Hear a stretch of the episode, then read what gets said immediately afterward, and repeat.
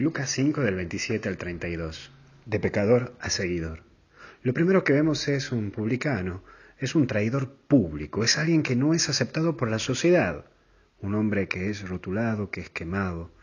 Y como todo rotulado y quemado por la sociedad, por más de que haga algo bueno, no le va a servir, porque para la gente, sí, si ya es una persona mala, por más de que haga cosas buenas, será una persona mala. ¿Cuántas veces vos rotulás a la gente y decís, este no sirve porque fue así, porque fue así? O simplemente decir, este tipo no sirve porque su papá hizo esto. Pero ahí vemos un segundo punto. Llamado. Es Jesús quien lo ve y lo llama. Porque el llamado es así, es Jesús quien llama a quien quiere y como quiere. La mirada de Jesús lo lleva a cambiar todo y en todo. Lo convierte de pecador público a evangelizador.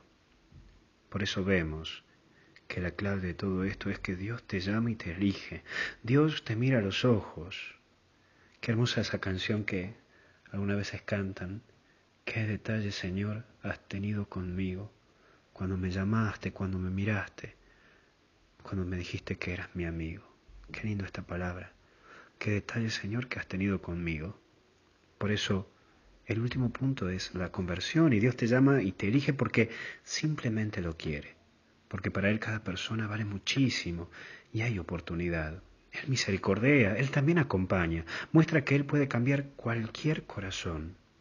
Él no usa rótulos, Él da oportunidades.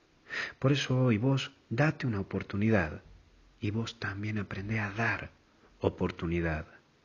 Porque aquel que para vos y para muchos es un gran pecador, mañana puede ser un gran evangelizador. Que Dios te bendiga, te acompañe y te proteja en el nombre del Padre y del Hijo y del Espíritu Santo. Mucha fuerza, mucho ánimo, porque hasta el cielo no paramos. Cuídate.